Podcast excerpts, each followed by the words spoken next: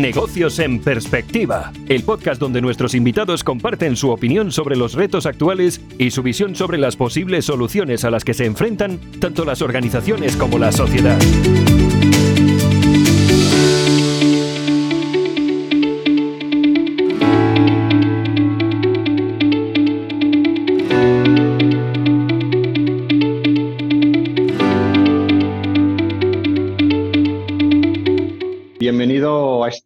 Podcast, Negocios en Perspectiva. Jorge, eres un experto y un referente en el mundo Lean y el mundo Agile y actualmente eres el Head of Agile en una empresa que se llama Babel. Eh, antes de nada, para los que no somos expertos en el tema, si tuvieras que describir en cuatro o cinco líneas qué es Agile y qué es Lean, ¿cuál sería tu explicación?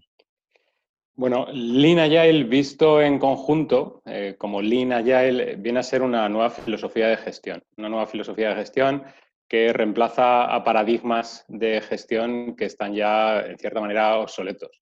Conceptos eh, tradicionales como la división funcional del trabajo, la toma de decisiones centralizada, estructuras jerárquicas, planificación en cascada, etcétera, son conceptos que hemos heredado de la revolución industrial, son conceptos que tienen ya más de 100 años que fueron clave en esa revolución industrial, pero eh, estábamos hablando de un contexto totalmente diferente.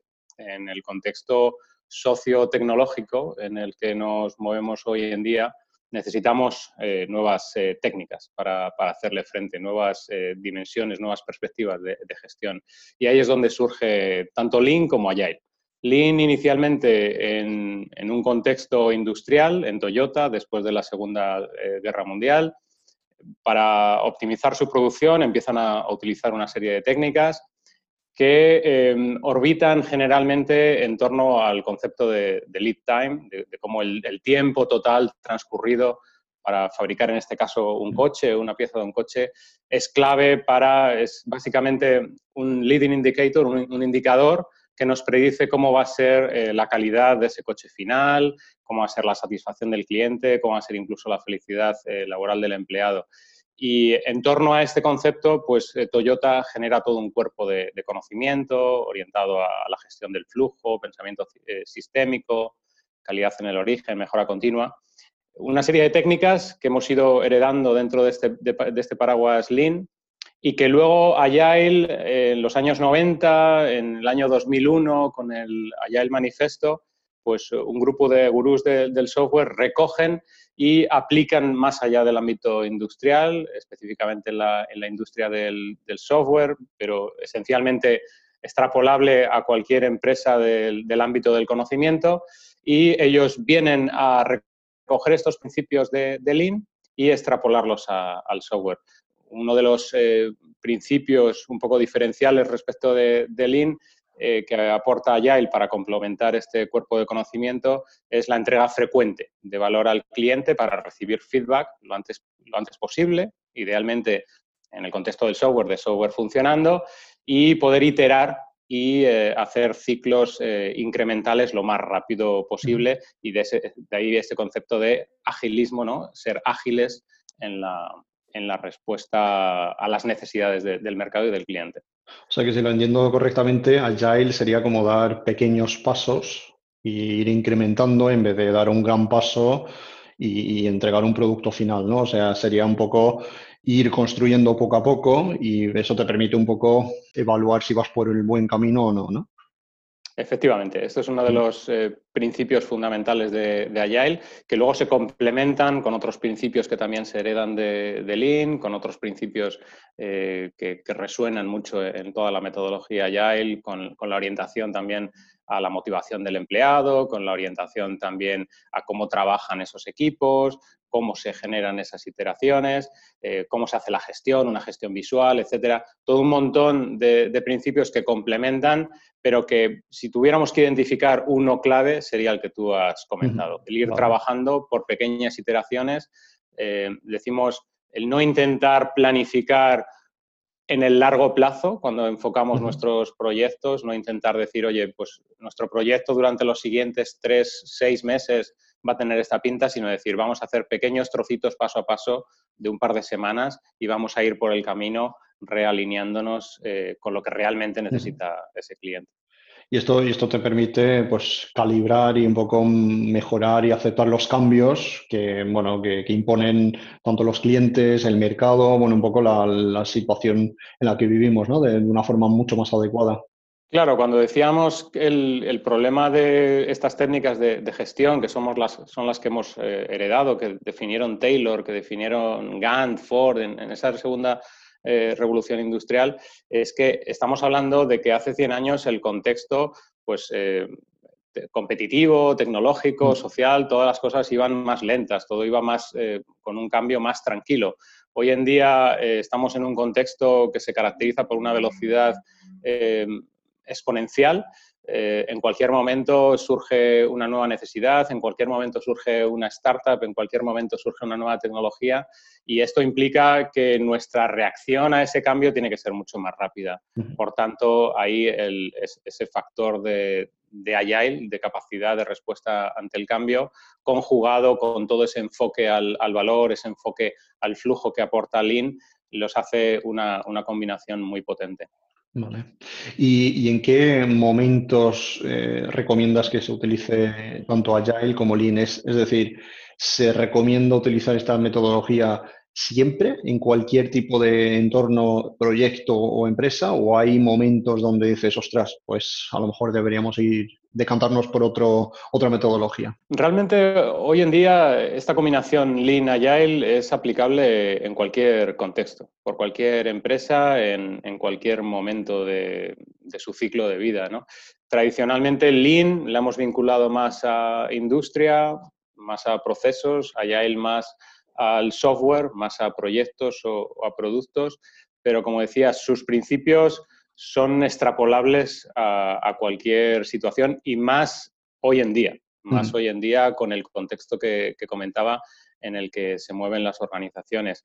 Eh, vemos ya aplicaciones de Lean Finance o Lean Healthcare, que en principio nada tienen que ver con el entorno industrial, o de Agile HR, Agile Sales, Agile Marketing, con definitiva sus principios, como digo, aplican a cualquier ámbito. Y la clave nos la dio Deming, eh, Edwards Deming, que es uno de los gurús del, que, de quien surgió todo este movimiento con Lean en Toyota, pues eh, nos, lo, resumía muy claramente en una frase. Decía, una enfermedad eh, que aflige al management a nivel mundial es que todos pensamos que nuestros problemas son diferentes. cuando, yo cuando voy a cualquier organización me dicen, no, no, pero espera, Jorge, porque nosotros en esta organización, en esta empresa, eh, somos particulares, tenemos otros problemas. Y eso es cierto, los problemas de cada uno de nosotros pues varían, ¿no? Pero lo que decía Demin es que si bien eso es cierto, lo que es cierto también es que los principios que nos ayudan a enfrentar esos problemas son de naturaleza universal. y por eso la clave está en ir a Lean Agile, ver cuáles son los principios que plantean, estos principios que comentábamos muy por encima de orientación al, flujo, por ejemplo, orientación al valor o de ciclos de iteraciones rápidas, esos principios son aplicables universalmente eh, en cualquier compañía de, de cualquier naturaleza. Y si tuvieras que, por ejemplo, a mí, si me tuvieras que explicar, pues mira, Lean Agile eh, ya, sé que es mucho más complejo, pero cómo se utiliza, cómo se empieza aplicando Lean y cómo se empieza aplicando Agile en tu entorno. Ya lo, que digo, sé que es mucho más complejo y requiere de, mucho más tiempo, pero, pero bueno. Sí, a, mí aquí me, gusta siempre, cuando me, hacéis esta pregunta y cuando me, me, dicen, ¿no? Empresas, ¿cómo empezamos, Jorge? Yo digo, mira, esto hay que trabajarlo a nivel micro y a nivel macro o dicho de otra manera, hay que trabajarlo bottom-up y top-down. ¿Qué quiere decir esto?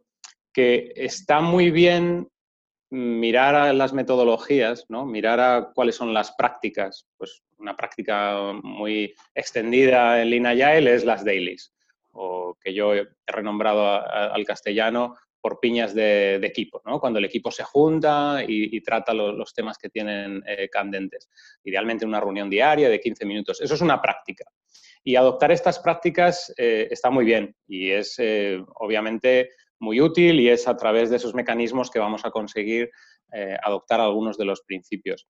Pero esas prácticas no son suficientes per se, porque esta nueva filosofía, que yo le llamo filosofía de gestión, requiere trabajar de otra manera pero requiere también empezar a pensar de otra manera. Porque si tú has gestionado proyectos toda la vida en este formato clásico en el cual haces un plan de proyecto a seis meses y un análisis y una especificación, etcétera, y yo ahora te digo, vamos a trabajar por ciclos, por sprints de dos semanas, no requerimos que simplemente empecemos a adoptar estas prácticas de reuniones periódicas y demás, sino que tenemos que cambiar todo nuestro enfoque de cómo vamos a hacer la entrega de valor al cliente, de toda nuestra relación con el cliente, eh, de, cómo pensamos en términos estratégicos, etcétera, ¿no? Por lo tanto, hay que abordarlo ese bottom-up y ese, y ese top-down. Yo hago un símil aquí que, para mí es, es muy claro si pensáramos en Lean como un iceberg, pues la parte de la metodología, que es en lo que todos pensamos cuando pensamos en Lean por ejemplo, en esas dailies que hemos comentado, en esas reuniones diarias o en estas eh, pizarras en las que ponemos posits, etcétera, eh, esa sería la parte del iceberg que está por encima del agua. Si solo vemos eso, el Titanic se estrella contra el iceberg y naufraga. Lo que es clave del iceberg es lo que está por debajo del agua que no estamos viendo, que son todos esos principios que implican una forma, eh, un cambio en nuestra forma de pensar, que tenemos que tener muy presentes, incluso más presentes que la parte exclusivamente de metodologías, para poder llevar esto a, éxito. Vale, muy bien. Pues bueno, una explicación muy, muy gráfica y muy sencilla. Muchas gracias. Eh, bueno, ya he mencionado que, eres el Head of Agile de, de Babel. Un poco, explícame qué hace un Head of Agile. Bueno, en, el caso de, Babel, eh, mi figura, mi rol, eh, lo, que, lo que tengo es la responsabilidad de, liderar todas las iniciativas que entran dentro del paraguas Lean Agile, sean tanto iniciativas internas en cuanto a aplicar estos principios Lean Agile a la forma en la que nos organizamos, a la forma en que gestionamos nuestros procesos, nuestros proyectos, nuestra estructura, nuestra organización, por un lado. Y por otro lado, en el caso de Babel, al tratarse de una empresa de consultoría en el ámbito tecnológico, pues eh, también tengo una responsabilidad en cuanto a los servicios que ofrecemos a nuestros clientes, ya sea el adoptar estos, eh, estas técnicas, estos principios Lean en los proyectos que les ofrecemos de tecnología o incluso acompañándoles en su transformación hacia esta nueva filosofía de, gestión. Es una línea de servicio en la que también trabajo con, nuestros clientes para ofrecerles esa consultoría, ese acompañamiento, esa facilitación, ese coaching en definitiva. Vale, o sea, entiendo que te dedicas a diseñar, digamos, el, framework de trabajo, pero también eres un mentor y eres un, coach que ayuda a que, que toda esta maquinaria funcione, ¿no? Correcto, Correcto. Yo creo que la mejor definición de, mi rol es ese, ese coach, eh, que, en español llamaríamos eh, entrenador, y, que es el, mejor símil un poco de, mi figura, porque bueno, todo, todo equipo de fútbol eh, puede tener excelentes, o, cualquier equipo deportivo, ¿no? puede tener excelentes deportistas, excelentes futbolistas, pero qué duda cabe que pese a leernos las, las reglas de cómo se juega, y, demás, pues si, si, queremos estar jugando en primera división, pues necesitamos un, entrenador y es ese, es ese rol el que hago, como digo, tanto internamente como externamente con nuestros clientes. ¿Y, y cuándo, sabes tú que, vale, he tenido éxito, mi, el trabajo que estoy haciendo, pues mira, sirve para algo y, bueno, mi, rol como Head of Agile, pues mira, ha sido un éxito?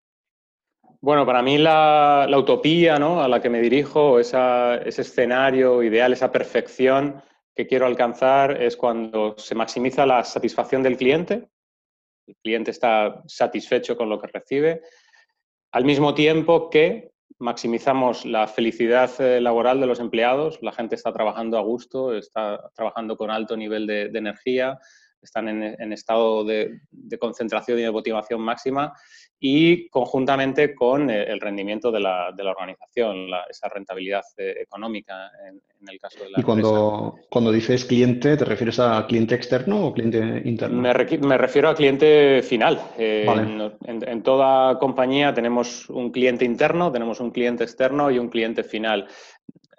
Algo, algo de lo que hablamos mucho en, en Lean Agile es el pensamiento sistémico. Tenemos que pensar a nivel de cadena de valor y cuando queremos maximizar la satisfacción del cliente, evidentemente, ese cliente interno o ese cliente externo son un buen proxy del valor que estamos generando, pero en definitiva, en última instancia, el valor que queremos maximizar es el valor para, el cliente final y en base a eso optimizar nuestro, nuestro sistema. Como digo, el éxito tiene que ser una relación que yo llamo win-win-win o, de triple gana, ¿no? Eh, y aquí tenemos que ganar, como digo, cliente final, el empleado, la gente que está trabajando en, estos, eh, en estas organizaciones y el, el, empresario. Solo de esa manera esa relación es sana, es sostenible y podemos garantizar que estamos teniendo éxito. Como decía, esto es eh, la perfección hacia la que nos encaminamos y en la que tenemos que día a día ir dando pasos e ir monitorizando cómo estamos avanzando. Y, hablando de este win-win-win, ¿qué, métricas eh, implementas para un poco asegurarte de que, mira, vamos por un buen camino?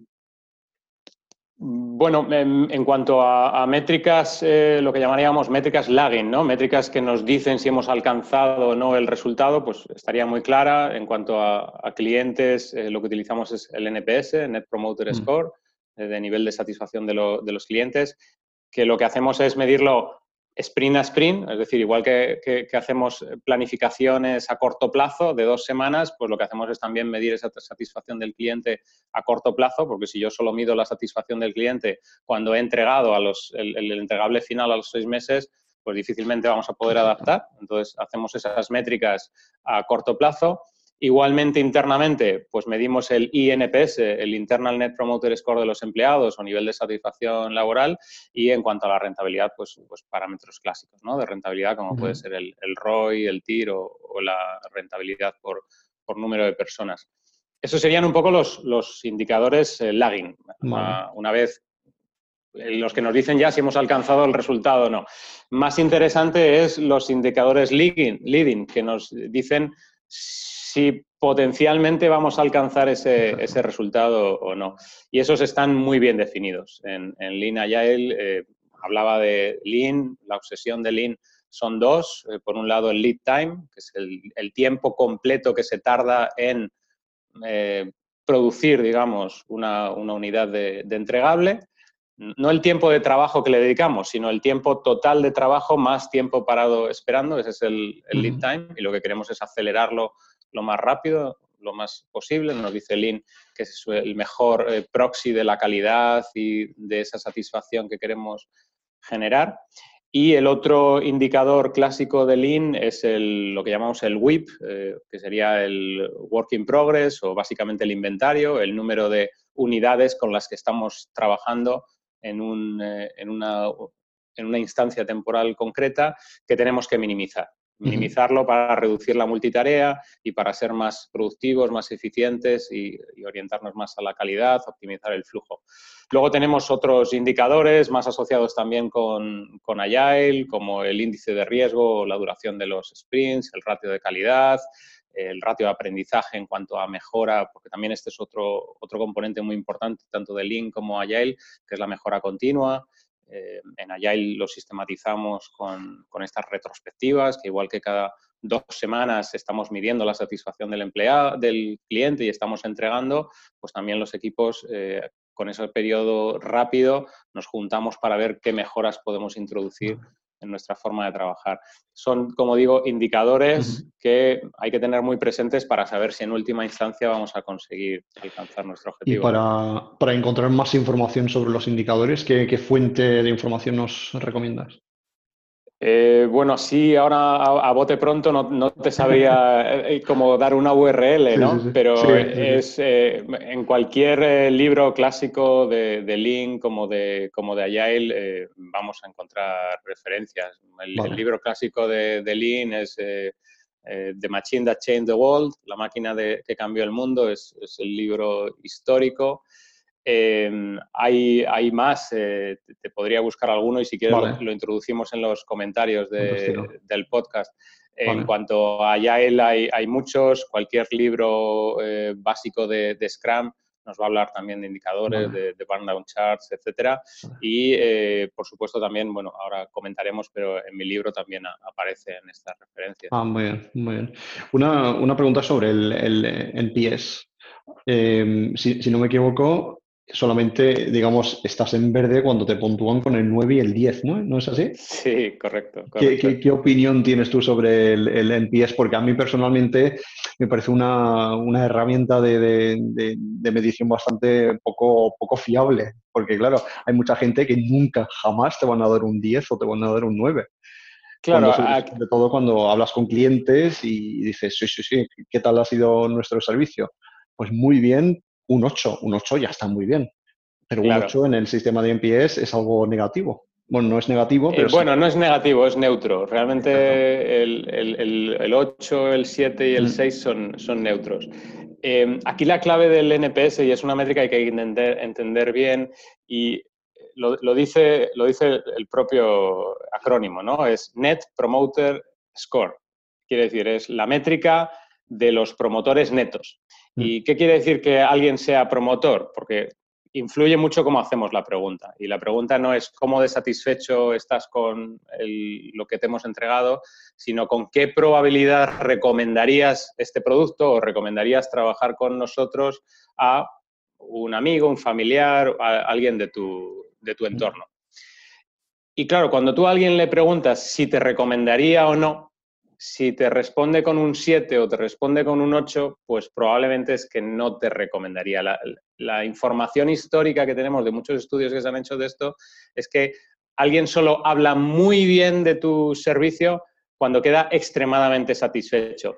Y por contra, es muy probable que hable mal de ti si queda con un nivel de satisfacción no, no tan extremo, ¿no? con un nivel de insatisfacción a lo mejor mediano.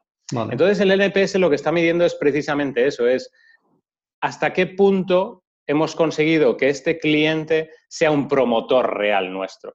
Y luego la parte de net es porque a los promotores les restamos los que hablan en contra nuestra y entonces calculamos la, diferencia. ¿no? Pero es una, es una métrica muy potente que efectivamente es muy exigente, pero es que si conseguimos altos niveles de NPS, pues eh, nos estamos llevando el, mercado por delante. O sea que el secreto podría estar en cómo formulas la pregunta.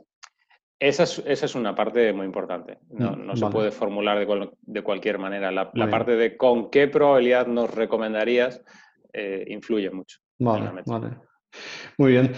Eh, bueno, cuéntame un poco eh, Babel. ¿Cuál es la misión de Babel y qué papel juega Babel pues, en la sociedad? ¿Qué, qué, hacéis en Babel básicamente?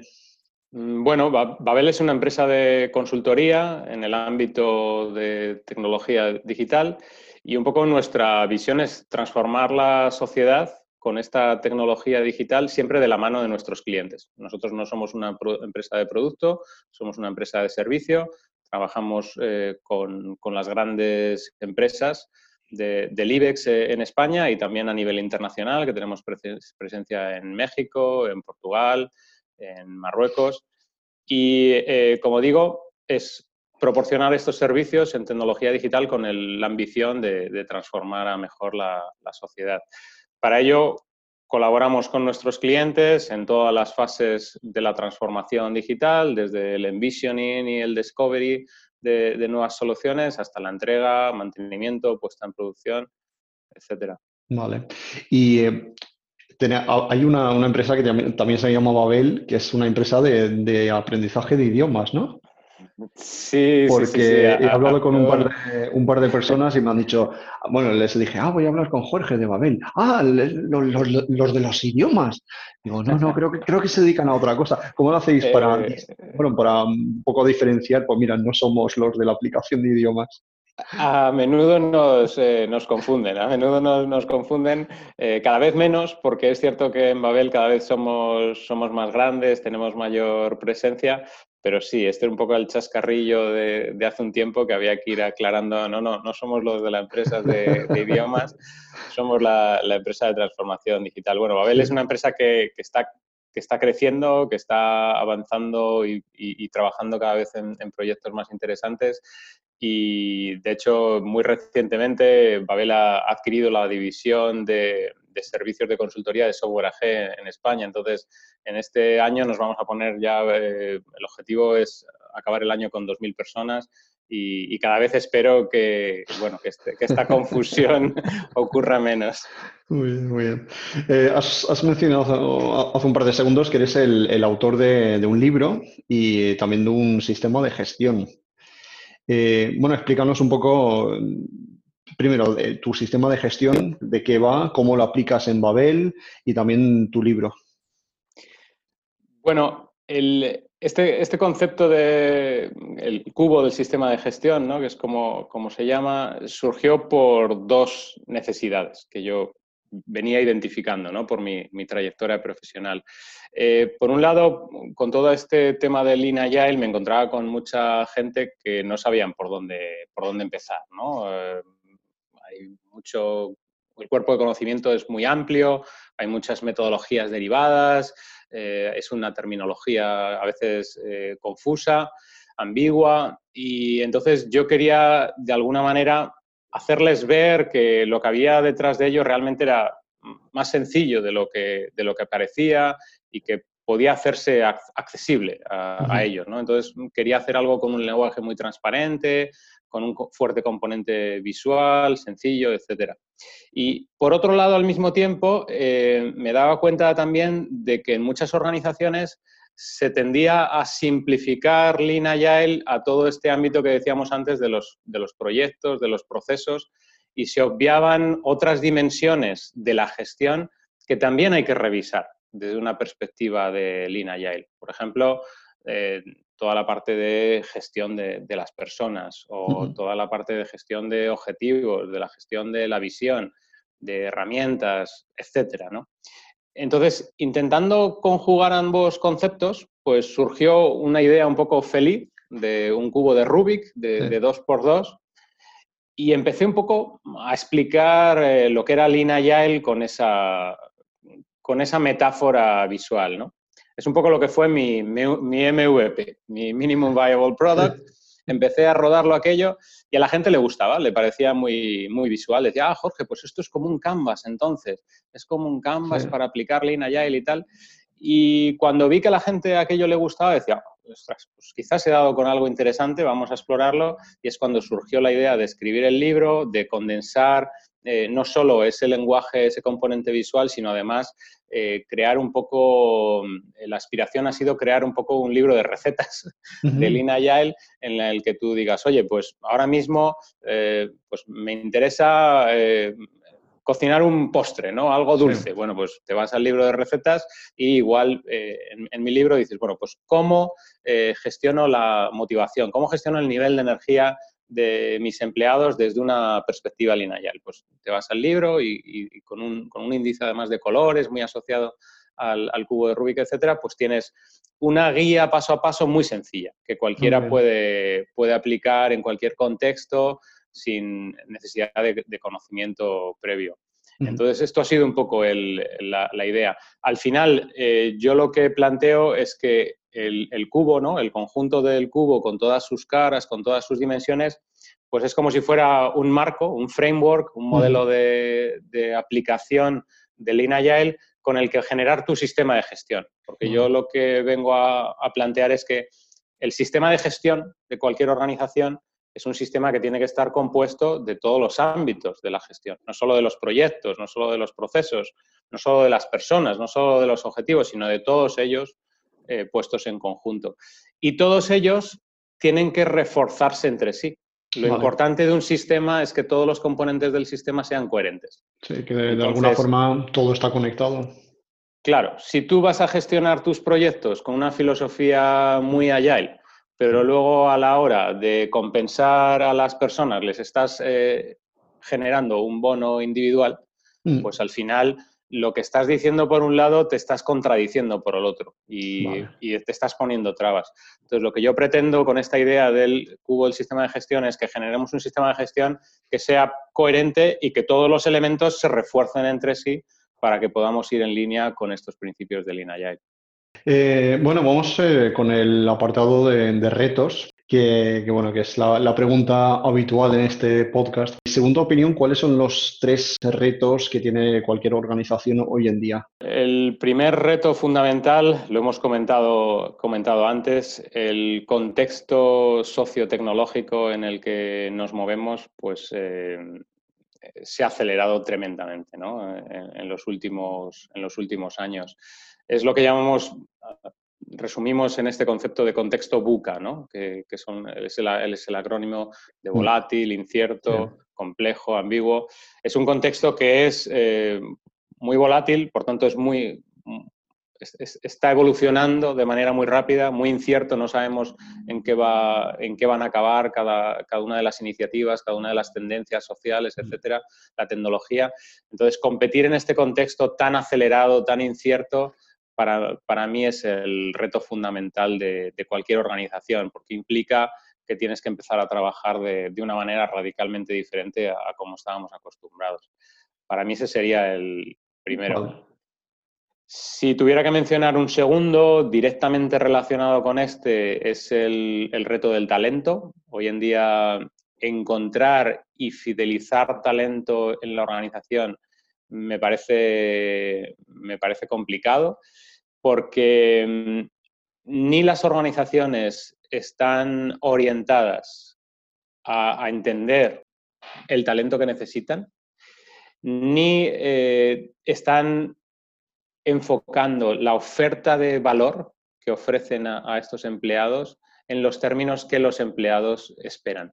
Eh, las expectativas del trabajador han cambiado, han cambiado en los últimos años la gente ya no valora tanto una empresa en la que trabajar toda la vida o a lo mejor un sueldo X, sino que a lo mejor valoran pues, eh, el reto ¿no? o, la capacidad de, motivación o, o, valoran la capacidad de compatibilizar su vida personal con la vida laboral. Y, esto es eh, un reto que acoplado con ese contexto tan, tan acelerado que comentábamos antes, pues complica las cosas, porque si al final una organización son una relación a tres partes, digamos que clientes, que es ese contexto acelerado, mm. digamos que trabajadores, que son los que están cambiando su perfil, y por otro lado eh, la, empresa, pues eh, es difícil de, compatibilizar ambos. Y en cuanto a tercer reto, yo creo que, que un reto clave al que nos enfrentamos eh, a nivel de las organizaciones, a nivel de sociedad, a nivel de, planeta Tierra, es la, sostenibilidad eh, medioambiental, sostenibilidad social. Eh, es algo para, lo que tenemos que cambiar muchos de nuestros paradigmas, ya no a nivel de organización, sino a nivel también de consumidores, a, nivel de, sociedad, de familias. aquí hay mucho por, hacer y mucho por decir. Y aunque ya, ya has dado un par de pistas sobre cómo solucionarlo, ¿algún, ¿alguna línea adicional sobre cómo solucionar estos tres eh, temas? Lo hemos comentado antes. La esencia de Lean Agile, yo la resumiría, si tuviera que resumirla en, en un único concepto, sería pensamiento sistémico. Pensamiento sistémico quiere decir, dejemos de mirar a los problemas eh, de manera aislada entendamos cuál es el sistema del que, del que todo forma parte. ¿no? Y esto es aplicable, como decíamos, a ese reto medioambiental, en el cual tenemos que entender qué parte formamos todos los actores, desde las organizaciones que producen eh, productos y los lanzan al mercado, hasta los eh, gobiernos, hasta nosotros como consumidores. ¿no? Somos parte de un sistema y solo podemos resolver ese problema si pensamos eh, el sistema con todas sus interrelaciones. Lo mismo aplica a la organización. Tenemos que pensar en la organización como un todo. No podemos optimizar por un lado, digamos, el área comercial y tratar de optimizar por otro lado el área de operaciones. Hay que pensar como un todo, hay que pensar a nivel de cadena de valor, eh, entendiendo que eh, al final lo que queremos optimizar es ese resultado final y no las partes. Si miramos a las partes, caemos en la suboptimización y es el problema clásico al que eh, quieren atacar Lean Agile, pero es el mismo problema que tenemos a nivel eh, social. Estamos suboptimizando nuestros, nuestros problemas como, sociedad, estamos suboptimizando nuestros problemas como país y al final eso eh, lo que genera son resultados pésimos. Muy bien, muy bien. Bueno, eh, siempre suelo hacer la pregunta del emoji para, que la gente conozca un poco más, a los invitados. En tu caso, si fueras un emoji, ¿cuál serías? Bueno, pues eh, había visto tus vídeos y tus audios anteriores y ya sabía que me ibas a hacer esta, pregunta, ¿no? O sea que, le he dado una vuelta y la verdad me ha sido difícil eh, seleccionar, seleccionar un, un, único emoji, ¿no? Entonces al final digo, yo sería un poco una mezcla entre dos. Por un lado, el emoji clásico, el emoji happy, ¿no? Sonriente, que ya heredamos de los, de los 90, porque yo creo que la sonrisa es, nuestra mejor carta de, presentación. Creo fuertemente que los valores de, empatía y la actitud amigable pueden cambiar el mundo, ¿no? Y, por eso intento, intento ponerlo en práctica, intento sacar siempre, bueno, pues una actitud eh, lo más amigable, lo más eh, sonriente, sonriente posible. Yo creo que eso nos abre mm. muchas puertas y, es la mejor eh, manera de enfocar, de enfocar siempre las cosas y, las, relaciones, los, retos. Ese por un lado. Y luego por otro lado, ese emoji reflexivo, ¿no? que es el que está así un poco reflexionando. porque yo creo que hoy en día en la, sociedad en la que vivimos me da la sensación de que todos tendemos a hablar un poco más de la cuenta. Eh, hoy somos todos, como tenemos tanta información, ¿no? todos somos expertos de todo y un poco el error que cometemos quizás es eh, lanzarnos a opinar demasiado pronto. Yo creo que en general sería positivo que todos tratáramos de escuchar, que todos tratáramos de reflexionar más de, lo que, más de lo que lo estamos haciendo. Hoy en día estamos todos acelerados y parece que lo importante es rápidamente saltar y dar nuestra opinión, cuando creo firmemente que es, que es necesario también reflexionar eh, mínimamente y, poder eh, también escuchar y, plantear también esas soluciones de manera más, más pausada, más reflexiva. Y eh, bueno, un, un, consejo que le darías a una empresa que esté pasando por un mal momento. Bueno, una empresa que esté pasando por un mal momento, evidentemente cuando tú tienes un fuego, lo primero es, apagarlo, ¿no? Entonces, eh, una empresa que esté con, problemas, lo primero es ir a solucionar esos problemas por la, por la vía más inmediata posible. No, no debemos dejar que los, que los problemas, que esos eh, fuegos se extiendan. Pero sí que es importante que a la vez que estamos apagando el fuego, pues reflexionemos, analicemos por qué se ha producido ese, problema, cuál es la causa raíz de ese mal momento en, eh, que estamos viviendo para evitar que se vuelva a repetir. Para mí sería la clave. Lamentablemente, y esto también es una, reflexión que, quiero compartir contigo, hoy en día nos caracterizamos por lo que, bueno, en, Lean Agile hablamos el ciclo de Deming, que es el ciclo de mejora continua, y hacemos un poco la, la broma con el ciclo de dooming, que sería el ciclo un poco del desastre. Y es un ciclo en el que básicamente de manera continua pues tenemos problemas, nos sentimos sorprendidos ante esos problemas y con la necesidad de actuar de manera urgente, lo que hacemos es poner un parche y después de poner el parche nos olvidamos. Como nos olvidamos, cuando vuelve a ocurrir el problema, nos volvemos a sorprender y volvemos a poner otro parche y entramos en un ciclo del desastre que cada vez pues eh, estamos en un ciclo negativo, ¿no? Cada vez van a peor las cosas. Yo creo que, evidentemente, hay que poner parches ante esos problemas, pero es importante que habilitemos esos mecanismos de reflexión en paralelo para invertir el ciclo del desastre, invertir el ciclo de Dooming y aplicar ese ciclo de, Deming de decir, oye, ¿por qué ha surgido este problema? Y vamos a intentar poner eh, mejoras a futuro. Mejoras a futuro que lo que requieren es madurez. Y este es otro de los problemas recurrentes que tenemos. Mm, las organizaciones y la sociedad en general medimos demasiado a corto plazo, cuando en realidad a corto plazo lo que deberíamos estar es eh, dispuestos a hacer inversiones para obtener esos beneficios en el, largo. Y no hay otra manera de evitar los, problemas raíz y de evitar esas situaciones de, problemas futuros, más que haciendo inversiones y sacrificios en el corto para que luego a medio y a largo eh, podamos notar realmente que, hemos mejorado y, que esto no se repite. Vale. Bueno, ya para terminar, un, consejo que, te gustaría haber recibido hace 10, 15 años. Mm, bueno, pues eh, quizás eh, un, consejo que me hubiera gustado recibir, que, en definitiva he recibido, es un consejo que he recibido muchas veces y que todos recibimos, pero que quizá me hubiera gustado eh, poner más en práctica. ¿no? Y es el consejo de disfruta del momento, aprovecha el momento aquí, aquí y ahora. En definitiva, gestiona mejor el tiempo que, dedicas a analizar y a planificar pasado y, futuro, porque la, clave es el, momento temporal que, estamos, que estás viviendo eh, ahora mismo. Eh, es algo que resuena mucho con, filosofías que también me, interesan mucho, como el mindfulness o el, el budismo agnóstico, etc. Y, y que están muy alineadas eh, con, con, Agile en el fondo, ¿no? Con Lean Agile, porque igual que en Agile decimos, oye, planifica, pero no planifiques en exceso, céntrate en el sprint actual, que ya veremos en función del resultado de este sprint lo que pasa futuro y ya tendremos ocasión de planificar eso más adelante, ¿no? No planifiques en exceso. Y yo creo que en nuestra vida muchas veces eh, podemos caer en, el mismo error de intentar... Eh, analizar y planificar demasiado cuando la clave eh, la tenemos eh, día a día delante de nosotros y eso es lo que tenemos que, disfrutar. Muy bien, muy bien. Pues eh, muchas gracias, Jorge.